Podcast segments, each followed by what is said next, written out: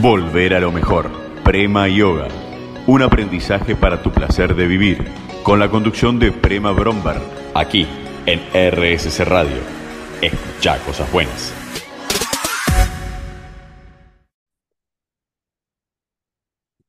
Hola, buenas tardes, buenas noches a todos.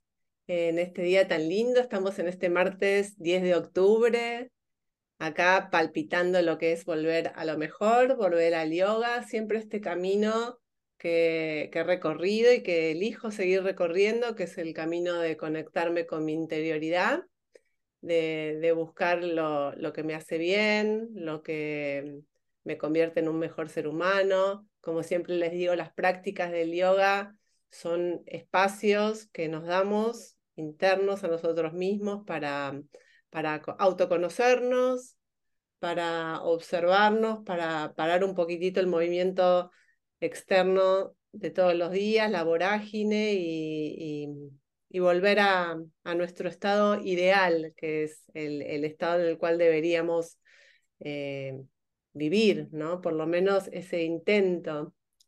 Así que acá en RCC Radio, escuchar cosas buenas, eh, siempre buscándole el lado positivo a todo lo que nos sucede, independientemente siempre de las circunstancias que estemos viviendo, ¿sí? buscar en cada cosa que hacemos una enseñanza. Y, mm, y hoy vamos a hablar de, de moksha, del yoga en las cárceles. Como ustedes saben, queridos oyentes y oyentas, que yo tengo un espacio ahí desde este año eh, con los chicos de, de, muros, intramuros, y con también los voluntarios que vienen a, a dar las clases, las prácticas de, yoga todos los días al penal de San Martín, ahí por el buen aire. Y, estamos trabajando con estos chicos, eh, ya como, como les cuento desde el inicio del año, en, en, todo lo que es la carrera del yoga, profundizando ciertas materias que ellos ya han aprendido y, y son muy buenos profes, la verdad que tienen muchas ganas de aprender y de seguir aprendiendo. Eh, parte del grupo ya está fuera de, de, los muros de la cárcel y eso es algo muy novedoso, ¿no? Porque empezaron el profesorado dentro de la cárcel y bueno, hoy ya están en libertad, tres de ellos dando clases y esto nos deja muchas enseñanzas a nosotros que vamos ahí al penal a enseñar, con a veces más incógnitas que certezas de, este, de, este, mundo del yoga, de la libertad, de la prisión. Y, mm, y la semana pasada, en este espacio que fui a dar meditación, la teoría y la práctica meditativa, no solamente con mi grupo de los chicos que están ya egresados, sino con los grupos de, con el grupo nuevo del profesorado que tiene una particularidad distinta que están mezclados, mujeres y hombres. Y, y conocí una persona que se llama Sebastián Mulieri, que quiero presentarles, que está aquí con nosotros hoy en la radio. Él es eh, investigador, ¿sí? es becario doctoral del CONICET, está en el área de sociología y antropología, específicamente en el CEIL, y, y, él se dedica específicamente a lo que es sociedad, cultura y religión. Esa es su línea de trabajo dentro del CONICET. También tiene un magíster en antropología social en Flaxo. Bueno, y ahora está en la UBA también haciendo un doctorado de filosofía y letras. Así que bueno, un, un bagaje interesante. Lo conocí a él el martes pasado en el espacio de, de, como les cuento, de la práctica de meditación, que él estuvo invitado. Y así como él estuvo invitado ahí, también está invitado a este programa porque la verdad que me llamó mucho la atención en el buen sentido que, pueda estar ahí compartiendo con nosotros estas tres horas y hoy estamos acá para hacerle preguntas acerca de ello. Hola, Sebastián, bienvenido. Hola, Prema, gracias por la invitación. Un gusto estar acá compartiendo con vos, eh, con tu audiencia también. La verdad que muy entusiasmado por, el contexto y el marco de, la entrevista. Y bueno, acá preparado y ansioso por compartir un poco las experiencias eh, mediante las cuales nos, nos hemos podido encontrar en este camino. Buenísimo. Bueno, me gustaría que nos cuentes a mí a la audiencia, por supuesto, yo voy a ser ese intermediario, eh, acerca de vos, ¿no? ¿Por qué elegiste esta carrera? ¿Cómo llegaste al CONICET? ¿Cómo te formaste? Eh, tus áreas de interés, que bueno, por, qué elegiste lo que es sociedad, cultura y religión, ¿no? Y en el marco de Argentina, que estamos, donde vivimos nosotros. Bien, buenísima pregunta, la verdad, eh, interesante.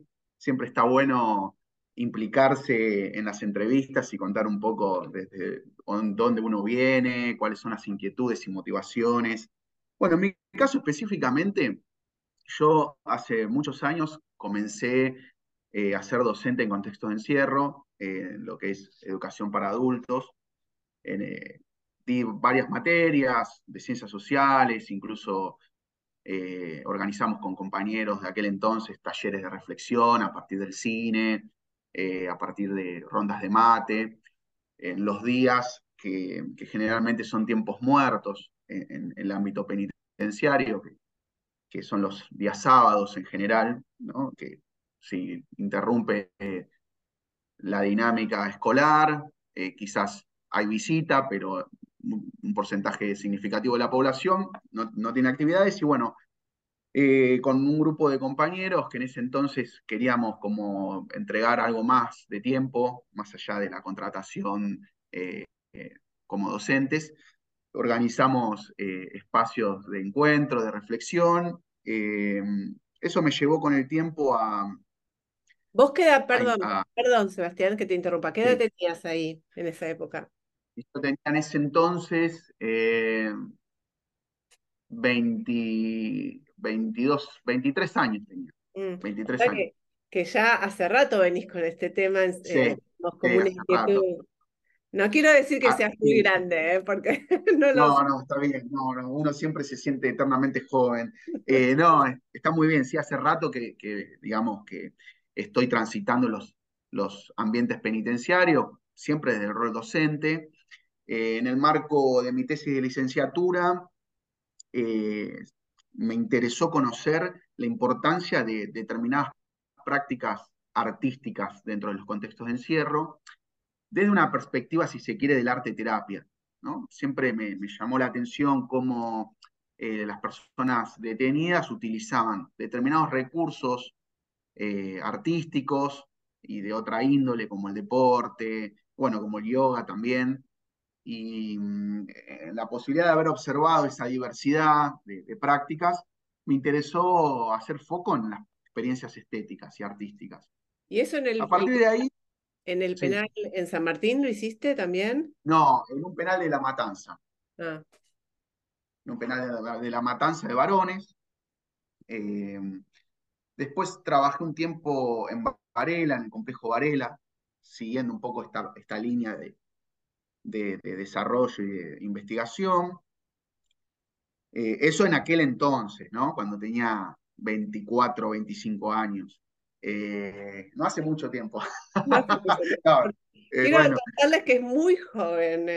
no, no, no, siempre joven de espíritu.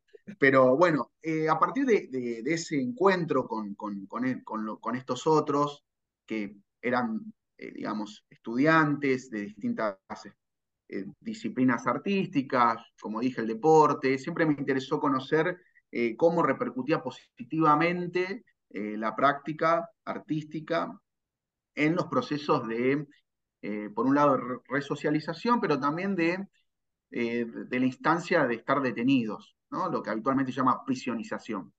Y a partir de, conocer los aportes de, de, estas prácticas, empecé a descubrir que en ese proceso había instancias de reflexión que me, que me abonaban las personas detenidas, eh, que evocaban la, dimensión socio-espiritual, socio-religiosa, para decirlo más técnicamente, ¿no? que dicho en criollo es eh, cómo determinadas experiencias sensibles vinculadas con la belleza eh, a, la persona le daban resonancias en, su mundo interior, en su interioridad,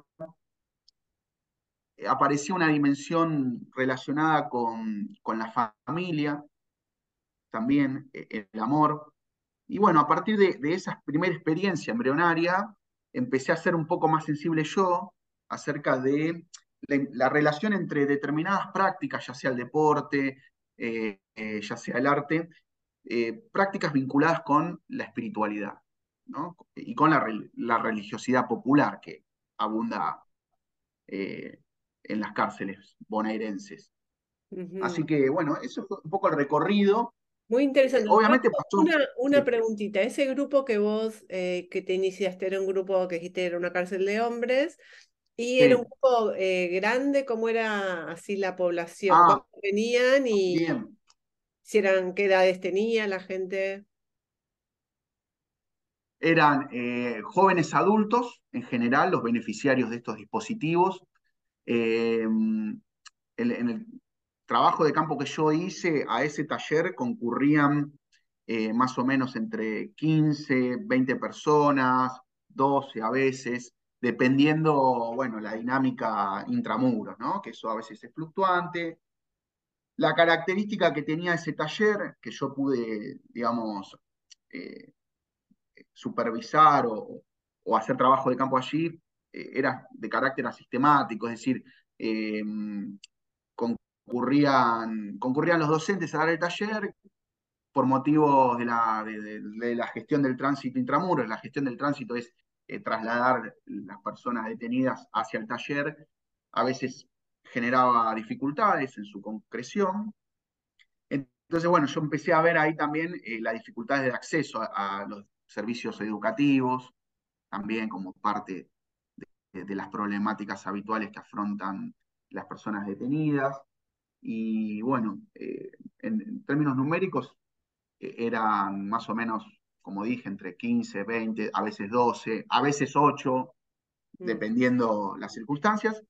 Y la franja etaria era de 18 a 24, 25, más o menos.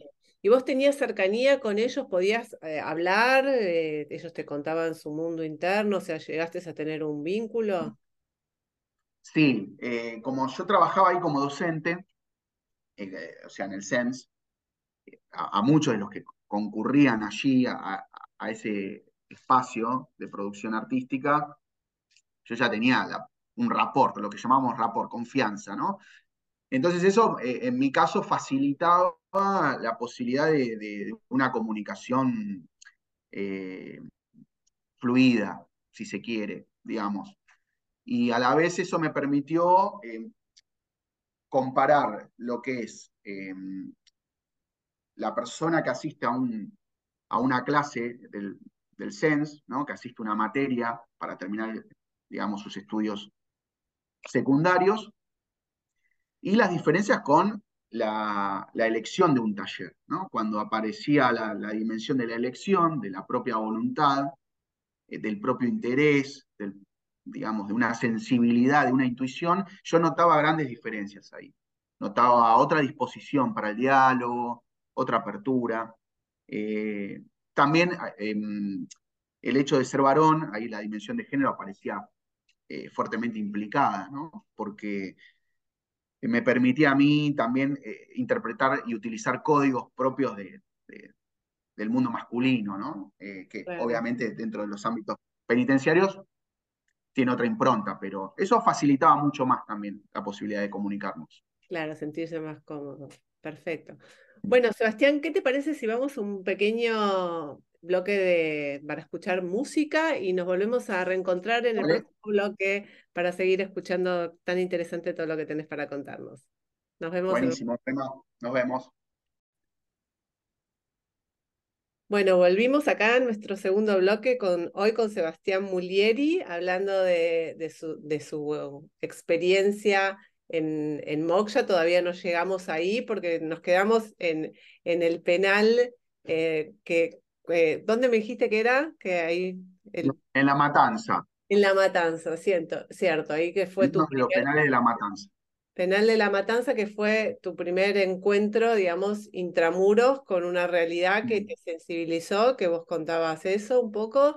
Y, mm, y bueno, yo quería saber, y supongo que la audiencia también, eh, qué, qué, acercamiento tuviste vos con, estos chicos, cuánto sabías de sus historias, cuánto te afectaron sus historias y cuánto sentiste que con este taller vos contribuías a, cambiar un poquito esa realidad, que es lo que supongo que los que estamos trabajando en esto abogamos por llegar a algún cambio, ¿no? Por lo menos desde mi lado siempre es ese, ese, ese es el impulso, ¿no?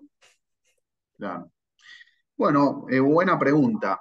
Eh, cuando yo en, aquel entonces empecé a hacer eh, ese trabajo de campo en ese taller, veía las, también lo que me interesaba conocer era la relación entre los docentes y los destinatarios de esos talleres. Entonces, en esa relación, cuando uno toma distancia a veces del propio rol que uno ejerce en algunas instituciones, en este caso el rol docente, empecé a, ver, a evidenciar que se, ponía en juego un poco la, eh, cómo las personas llegaron allí, ¿no? cómo las personas detenidas habían arribado eh, a las instituciones penales, incluso había internos que ya venían de cursar otras instituciones penales, de, lo que es habitualmente se denomina minoridad, eh, o sea, institutos de menores. Entonces, yo lo que empezaba a ver era como una continuidad en ese proceso penal. Tuve la, oportunidad de que me facilitaran el acceso a, conocer, de, digamos, de, determinadas historias, de situaciones problemáticas eh, por las cuales las personas eh, habían, estaban cursando sus condenas. Y bueno, empecé a ver que apareció una, una fuerte, digamos, eh, cuestiones socioculturales, contextuales, que dificultaban, digamos, que estas personas detenidas accedan a, determinados eh, derechos por un lado y que puedan incluso revertir situaciones familiares, ¿no? A veces las personas que están en conflicto con la ley penal eh, reproducen dinámicas familiares porque nacen en contextos desde favorabilidad socioeconómica y bueno, eh, encuentran en, las prácticas delictivas un, vehículo para satisfacer determinadas necesidades eh, materiales. Eh, a partir de ahí, lo habías repetido en la historia, o sea, en la familia que ya venía de familia esto, desde sus casas. Claro, en algunos casos pasaba eso. Cuando yo hacía entrevista, había una de las metodologías que habitualmente empleamos eh, tiene que ver con las entrevistas eh, en profundidad. Y en esas instancias de entrevistas, eh, que son privadas, siempre aparecía la dimensión familiar como, una dimensión problemática. Uno podría pensar que la familia explicaba en parte, era una de las causas por las cuales las personas se encontraban detenidas, pero a la vez también la familia era, digamos, el principio el motor por el cual las personas detenidas también buscaban, eh, entre comillas, hacer las cosas bien dentro de la institución penal para poder egresar o para encontrar algún tipo de beneficio, como le dicen ellos, legal, eh, con el objetivo de, de, estar más tiempo con su familia en la hora de visita, por ejemplo. Entonces ahí había como una tensión, ¿no? Un poco el pasado eh, y, el, y, el, futuro se tensionaban en, un mismo espacio-tiempo, en, un, presente.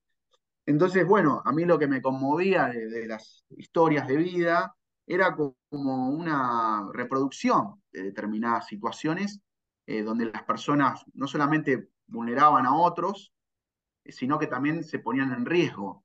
Eh, entonces, lo que yo notaba, lo que podía evidenciar con el análisis de esas narrativas era todo el tiempo vulnerabilidad, ¿no? una vulnerabilidad heredada, una vulnerabilidad actuada, ¿no? porque las personas eh, cometiendo eh, comportamientos desviados se ponían en riesgo, pero también ponían en riesgo a otros. Entonces, había ahí como, como un empantanamiento, ¿no? un obstáculo constante con, con, el riesgo, con, con, el riesgo de vida, concretamente. ¿no? Claro, sí, totalmente. ¿Y, ¿Y vos tuviste oportunidad de conversar esto así, de esta forma, con alguno de ellos? ¿O, siempre, con, eh, a veces uno cuando eh, hace trabajo de campo, eh, digamos, el otro enfoque que uno hace es la etnografía. Entonces, yo lo que trataba de lograr a partir de mi experiencia ahí, concurriendo a ese taller, observando, incluso participando, se podían hacer algún tipo de manualidad. Manualidad es la palabra que, que a veces se utiliza para referirse a las producciones artísticas. Y en ese hacer con el otro, el otro encuentra, empatiza con uno, también te preguntan a vos qué es lo que te motiva a estar ahí. Eh, como dije antes, ya me conocían, también eso permitía que con el tiempo eh, ellos puedan identificar mis intenciones, ¿no? Mis, intenciones siempre eran eh, y siguen siendo las de aprender de la vida de los otros para entender mejor nuestra sociedad, la sociedad en la que vivimos.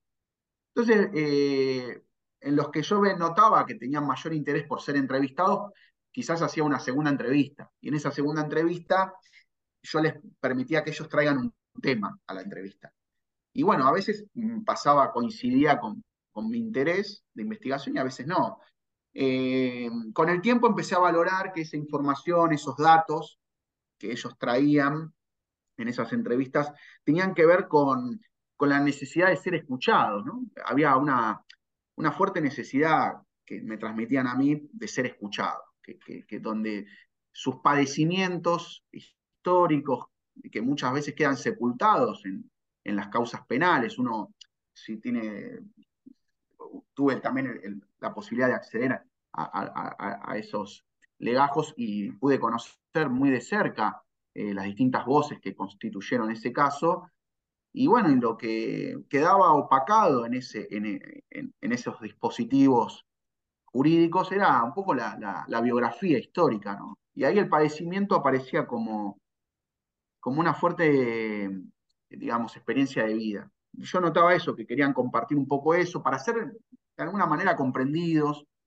A veces eh, yo me conmovía también por esas experiencias y eso, bueno, iba reproduciendo esta, esa lógica y esa dinámica de, de, ponerse en el lugar del otro, hacer un juego, un esfuerzo por pensar al otro. Eh, y con las herramientas que nos brindan las ciencias sociales, uno puede objetivar también eso. La idea siempre es no quedarse atrapado en la narrativa de los otros, sino poder tener instancias de alejamiento y de reflexión que a nosotros nos permitan contrastar información, pensar esa biografía en, una, en un escenario mucho más amplio, es decir, no quedarnos ni con la voz de la víctima, que es sumamente importante a considerar, ni quedarnos con la voz del victimario, sino tratar de pensar esas voces y esas narrativas en una situación mucho más amplia, eh, que es nuestra sociedad argentina claro, contemporánea. Está buenísimo esto que estás trayendo, Sebastián, porque en definitiva eh, bueno, ahora estamos muy, muy, muy, muy cerquita de las elecciones, ¿no? Y, mm. cuando nosotros decimos, bueno, ¿qué sociedad queremos construir?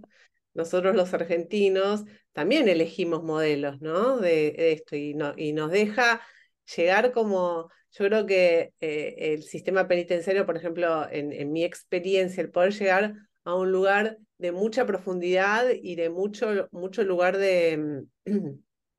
de aislamiento y de, de, de, pena, ¿no? Como es el sistema de las cárceles, poder estar ahí adentro y vivir eso y compartir con los chicos eso, digo, digo con los chicos en general son jóvenes, em, nos, nos, nos, transforma, por lo menos, bueno, después ya lo vamos a hablar, pero nos deja y de ahí mirar la sociedad de una manera distinta, ¿sí? Porque no juzgar con el diario, sino observarlo de verdad, ¿no? Desde la raíz, desde el cimiento. Y, y otra cosa que me queda eh, así como muy grabado de lo que dijiste es que cuando los chicos eligen talleres, vuelvo a decir los chicos jóvenes o no tan jóvenes, hay un lugar donde ellos están pidiendo, si bien se les ofrece, eh, algún cambio, porque no es que tienen algo obligatorio que tienen que asistir, sino que son instancias donde se les ofrece a través de distintas prácticas trabajar la interioridad. Y creo que eso es algo eh, eh, muy loable de destacar que, que, mm. sucede en el sistema penitenciario. Quizás también poder trasladarlo a otros lugares que también necesiten esto, ¿no? de, de, ah de que la gente pueda elegir, eh, transformarse desde un lugar eh, distinto al que está acostumbrado para encontrar su interioridad, porque los caminos de la interioridad son varios. El yoga es uno, como dijiste, el deporte es otro, el arte terapia es otro, pero ¿qué acceso eh, la, parte más eh, vulnerable de la sociedad tiene a ello cuando está en un penal? Es muy difícil, no hay acceso a eso. Bueno, ahí hay, hay, una clave de lectura, digamos, ¿no? O sea, que a mí me interesa pensar en, este momento y que quizás en aquel entonces eh, aparecía como, como una pregunta, como una formulación en clave de pregunta, pero que tenía poca respuesta en ese entonces y que ahora intento responderme con mayor precisión, que es eh, muchas veces eh, las cárceles argentinas funcionan como como ámbitos de democratización y de acceso a determinados aspectos de la cultura. Que muchas de estas personas detenidas, ya sean hombres o mujeres, eh, como dije antes, por sus historias de vida, por, sus eh, emplazamientos domiciliarios eh, en barrios periféricos, marginalizados, no, tenían acceso. Entonces, las cárceles, como pertenecen al, digamos, a, la estructura de gestión estatal, muchas veces eh, lo que hacen es socializar a estas personas en ofertas culturales que, que son novedosas para ellos, que son espacios de, descubrimiento, por un lado, pero también de espacios de redescubrimiento de sí mismo. Entonces, quizás eh, en esos encuentros eh, sorpresivos en un taller determinado, se encuentran personas que pertenecen a la clase media, eh, con personas de sectores populares, y las personas eh, no solamente tienen un autoconocimiento, sino también que conocen a otros que hablan con otro lenguaje, con otra jerga, que llevan su propia cultura y ahí se produce un encuentro productivo, no solamente para los destinatarios, sino para los productores de esos talleres. Buenísimo, Sebastián.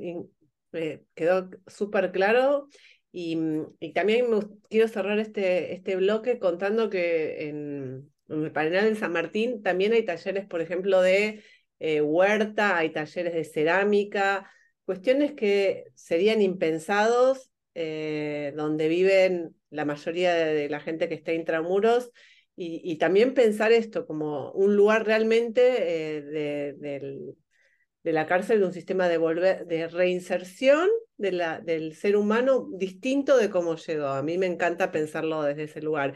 Me gustaría en el próximo bloque que nos cuentes más de tu trabajo de investigación. Buenísimo. Nos vemos en unos minutitos. Vamos a escuchar algo de linda música. Gracias. Volver a lo mejor. Prema Yoga. Un aprendizaje para tu placer de vivir. Con la conducción de Prema Brombar. Aquí, en RSC Radio escucha cosas buenas.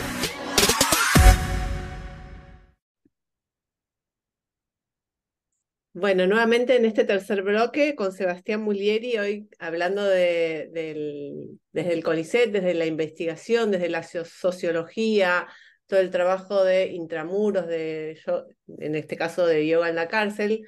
Y vamos a ahondar un poquito, Sebastián, si te parece, en esta oportunidad, acerca de, tu formación, ¿sí? De tu formación, tus estudios, tu trabajo, qué, qué es lo que, te han dado. Bueno, contanos un poquito. Buena pregunta también. Eh, bueno, en la actualidad lo que mm, me está permitiendo desarrollar toda la, investigación, el curso de investigación, es, digamos, eh, la posibilidad que me da CONICET de desarrollar, eh, por un lado, todas las competencias relacionadas con la carrera y el proyecto de, ser investigador. Eh, a la vez, gracias al dinero de los contribuyentes, puedo también desempeñarme y realizar todas las tareas. O sea, desde pagar el combustible para acercarme al complejo San Martín. Yo también trabajo, estoy haciendo una línea de investigación en el Servicio Penitenciario Federal eh, eso me implica tener que viajar a Ezeiza recurrentemente, al complejo de Ezeiza.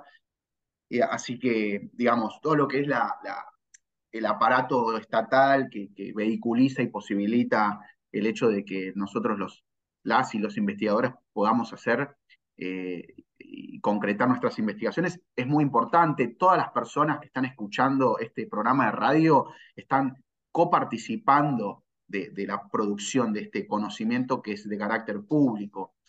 Eh, dentro del área de sociología y antropología específicamente, yo me, me desempeño en lo que es eh, la sociología y la antropología de las religiones en Argentina.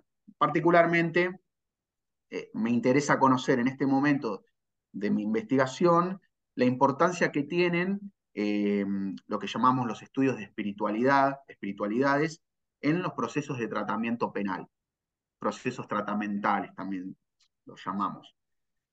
Eh, específicamente, lo, que estoy empezando a, conocer ahora desde cerca, con, la experiencia que ustedes vienen llevando adelante eh, con Moshka, eh, Moksha. perdón, es concretamente cómo los niveles de formalización y de institucionalización del espacio eh, permite eh, no solamente tener una propuesta estable dentro del penal y de los penales, sino a su vez cómo el hecho de, de que esa estabilidad logra en las personas que son beneficiarias de estos espacios, lograr una cierta estabilidad, no solamente emocional, sino espiritual, y cómo a partir de esa estabilización, que es en parte producto de la gestión que vienen llevando adelante, articulada con el Servicio Penitenciario Bonaerense, cabe destacar, esos procesos de gestión que son invisibles muchas veces para los destinatarios, implica un, una, de un conjunto de redes, de redes que, que exceden el ámbito penitenciario, es decir, redes que son familiares, que son de conocidos, de amigos, que aportan desde la cuestión más espiritual y energética, pero también desde recursos materiales concretos, la posibilidad de que un grupo de personas realicen prácticas de yogas ahí. Y toda esa trama invisible a mí me permite pensar la complejidad de la gestión penitenciaria por un lado, por otro lado el deseo de un grupo de personas que con convicciones específicas sobrellevan las dificultades que también implica ejercer el yoga en las cárceles. Y por otro lado, en última instancia, cómo esto beneficia en última instancia a los destinatarios. Entonces, no hago solamente foco en cómo eh, la práctica del yoga eh, repercute positivamente en los procesos de tratamiento, sino a su vez todas las redes, eh, digamos, si se quiere, sociopolíticas, las redes de favores y de reciprocidad que entabla el resto de las personas que gestionan y cómo en su totalidad logramos, desde las herramientas de las ciencias sociales, comprender eh, con mayor detalle y profundidad el fenómeno carcelario, en definitiva. Ese fenómeno carcelario no, es, no se puede pensar en sí mismo intramuro, sino que hay que pensarlo en su relación con el exterior. ¿Por qué? Porque la cárcel nos permite pensar y revisar la sociedad en la que vivimos. Y en este caso, lo que me interesa destacar es que la sociedad y la cárcel dialogan entre sí, produciendo no solamente beneficios para, los destinatarios, sino también para las personas que allí asisten y también para la gestión penitenciaria, que es un elemento clave en todo esto. la verdad que maravilloso todo lo que estás contándonos y me, me, hace pensar un montón de situaciones que se dan. Hay días que yo llego y al principio tuve que esperar un día tuvimos que esperar una hora fuera porque no estaban las credenciales para, para entrar y una hora fuera es una hora menos de clase, ¿sí? Para los chicos.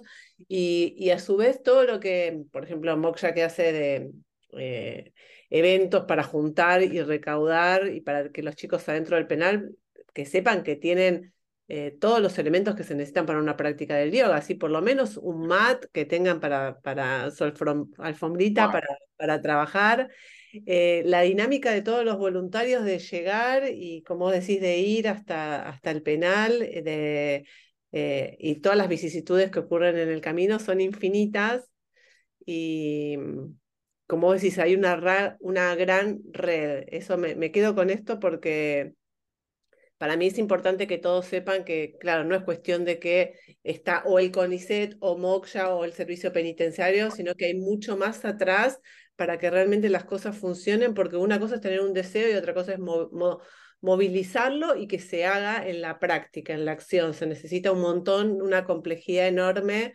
que, está sucediendo. Sí, ahí si me permitís agregar muy rápidamente, todas estas tramas eh, que mencioné, que articulan el Estado con lo privado, nos permite también complejizar y refinar nuestras apreciaciones acerca del lugar que ocupa eh, CONICET en particular, la investigación en ciencias sociales en general, eh, para tener una visión más amplia y no de corto plazo. esto que nosotros estamos generando acá es producto también de, de, esas redes que por lo general están invisibles y que también es, es responsabilidad nuestra poder visibilizarlas. Así que parte de mi labor es esa, también poder darle no solamente un lugar de enunciación a los actores principales de la acción, que son ustedes, a las personas detenidas y al servicio penitenciario, sino también eh, a nosotros los investigadores que siempre estamos tratando de contribuir a la sociedad. Seguro, Sebastián, y cierro este bloque quedándome con esta idea de la invisibilidad de las redes y a su vez de los lugares que como, como em, comenzamos este bloque, ¿no? De la sociedad, de la elección, de dónde queremos que esté hoy el CONICET, esas elecciones que hacemos también cuando votamos y sabemos que tenemos que sostenerlo como Estado porque es un lugar donde eh, se, cranea, se piensa lo, que, cómo, cómo es nuestra sociedad, ¿no? Y desde ahí después poder elegir los modelos de sociedades que queremos. Y, qué difícil es en un modelo de sociedad, digo yo, como para reflexionar, donde el capitalismo nos dice que todo tiene que ser costo-beneficio, ¿no? Y acá estamos planteando otras cuestiones que no tienen que ver con eso, pero sin embargo son eh, súper importantes sostenerlas y, y cuidarlas, ¿sí? Así que vamos ahora mm, a, escuchar algo de linda música y nos volvemos en el último bloque a cerrar, ¿te parece? Dale, buenísimo. Nos vemos ahí. Bueno, llegó nuestro último bloque con Sebastián Mulieri. Y, Sebastián, me gustaría que, podamos cerrar este bloque, esta experiencia, contándonos de tu visita a Moksha y tu experiencia en Moksha allí y bueno, eh, la reflexión de estos días posteriores también. Buenísimo, gracias, Prema.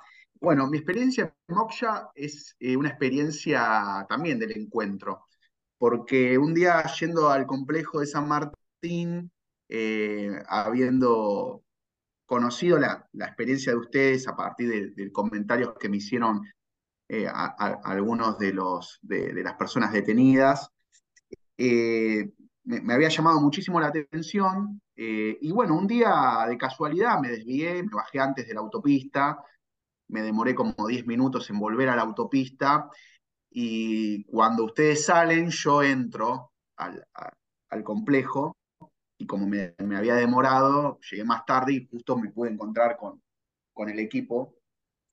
Y como los vi saliendo del penal, eh, bueno, me detuve ahí rápidamente con el auto y me presenté, bueno, les comenté que, hacía rato que tenía ganas de ponerme en contacto, que no sabía cómo, me habían dado algunas referencias, pero eh, no, lo había resuelto por ese lado. Y bueno, de casualidad, el camino de la vida eh, nos, nos hizo encontrarlos en esa instancia, un día miércoles.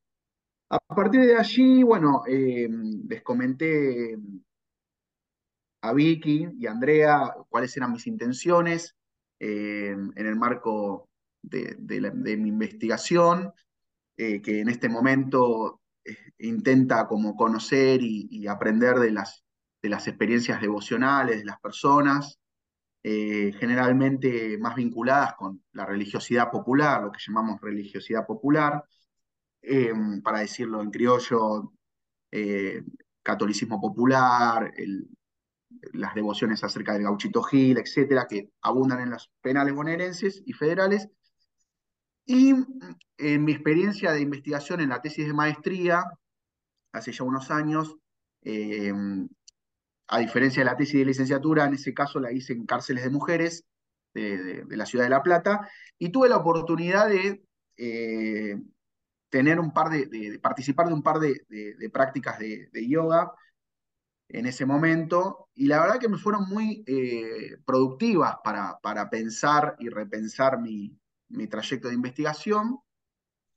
Pero bueno, después vino la pandemia, la verdad que no, eh, esa experiencia de ese taller de, yoga era de carácter más asistemática, no tenía los niveles de formalización que sí tiene la experiencia de ustedes.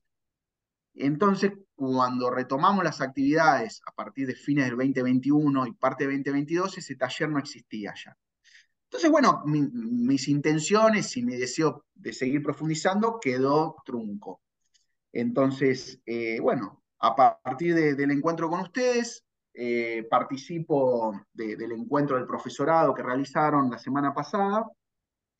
Tuve la posibilidad de, tener la experiencia de practicar la meditación que, vos guiaste, y eso me permitió también tener otro nivel de, implicancia en el campo.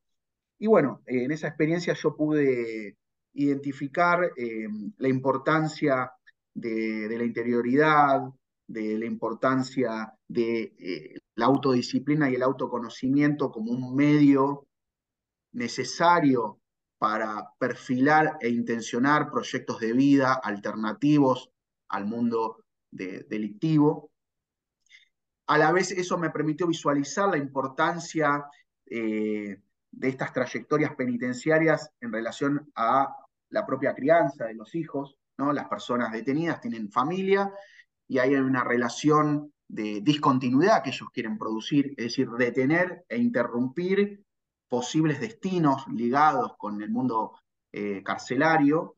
Y a partir de la experiencia que yo pude visualizar y conocer, entendí una dimensión nueva en mi investigación, que es no solamente eh, la intención del cambio y de la responsabilización, sino también la importancia de interrumpir un proceso eh, relacionado con, las actividades delictivas que beneficie también a la propia familia, ¿no? a los hijos, por ejemplo.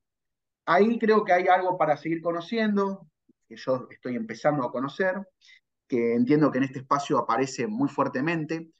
Me pareció muy interesante el espacio de reflexión y de escucha que se generó, en el cual tuve que participar, que me permitió entender otra dimensión del fenómeno, que es la emocionalidad masculina, ¿no? Hombres que, se permiten y que están habilitados en ese ambiente a llorar, a mostrar y externalizar eh, sus emociones. Bueno, eso interrumpe una dinámica del mundo carcelario, eso rompe con la cárcel en el sentido habitual que desde los medios se la construye y a la vez interrumpe, eh, digamos, los modos en que se construye la masculinidad intramuros.